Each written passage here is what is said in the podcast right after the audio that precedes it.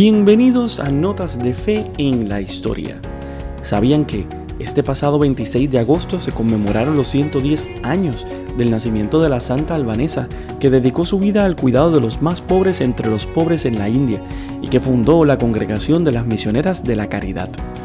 Las misioneras de la calidad cancelaron en la India las celebraciones públicas por el aniversario del nacimiento de Santa Teresa de Calcuta, luego de que varias de las religiosas dieran positivo al COVID-19. La sede de la congregación en Calcuta, también conocida como Casa Madre, realiza cada año una novena, una misa especial y una presentación de canto y baile de los niños de los albergues en conmemoración del nacimiento de la Madre Teresa.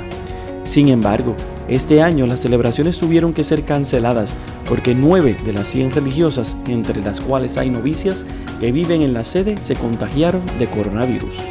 Estas guerreras, sin miedo al COVID-19, han estado saliendo a diario para servir a los más pobres de los pobres y algunas contrajeron el virus. Así que hoy, en conmemoración de esos 110 años de nacimiento de Santa Teresa de Calcuta, les voy a presentar a ustedes cómo la comunidad y su espiritualidad se ha expandido en el mundo entero. Han pasado 23 años desde el fallecimiento de Madre Teresa, pero su congregación, las Misioneras de la Caridad, continúan su labor y no para de crecer. Empezaron siendo tan solo 12 religiosas que trabajaban con los más desamparados de la India de Calcuta. La congregación tiene también una rama masculina y más adelante crearon otras nueve derivadas de las misioneras de la caridad en el 1997, el año en que falleció Madre Teresa, habían 3.914 misioneras y 363 misioneros trabajando para los más pobres. Ahora cuentan con un mínimo de 5.161 mujeres y 416 hombres siguiendo los pasos de la religiosa albanesa. Las distintas ramas están presentes en 139 países y 19 en los cuales han crecido en los últimos años. Además, cuentan con un total de 758 casas en donde específicamente viven ellas. Con la canonización de Madre Teresa, el número de vocaciones y de mujeres y hombres interesados en la comunidad fue aumentando. La familia espiritual surgida de la espiritualidad de la Madre Teresa se compone en estos momentos de cinco ramas. Ante todo, estas, las misioneras de la caridad, la rama más numerosa y conocida, fundada en 1948 por la Madre, hoy son unas 4.500 religiosas. Los hermanos misioneros de la caridad fueron fundados por la Madre Teresa y el hermano Andrew el 25 de marzo de 1963. En estos momentos son unos 400 y se dedican a obras de caridad para las que son particularmente aptos los hombres, leprosería para hombres, casas de acogida para, para personas enfermas, personas enfermas de SIDA, alcohólicos, ex detenidos, etc.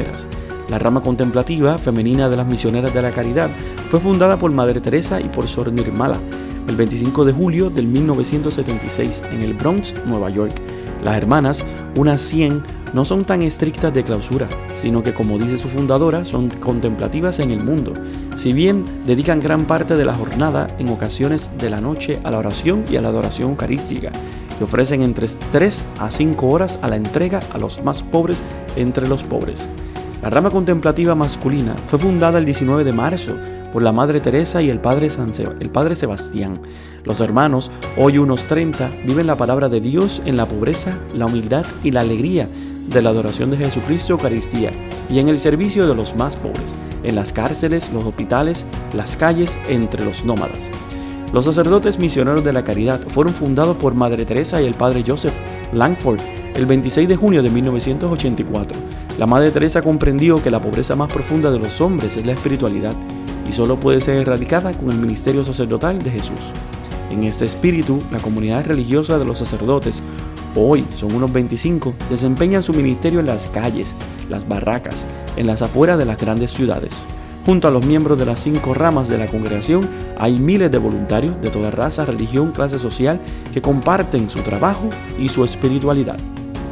La espiritualidad de la Madre Teresa de Calcuta y su obra se ha seguido expandiendo a través de los años, así que siempre le pedimos a Dios que les dé la fuerza a todos estos misioneros, misioneras, voluntarios y personas dedicadas a los más pobres entre los más pobres para que puedan continuar su misión siempre sin importar las adversidades o el cambio de los tiempos. De esta forma conmemoramos los 110 años del nacimiento de Santa Teresa de Calcuta. Si deseas conocer más sobre nuestra espiritualidad católica o la espiritualidad en general, recuerda escuchar Notas de Fe y Vida todos los jueves por tu plataforma favorita.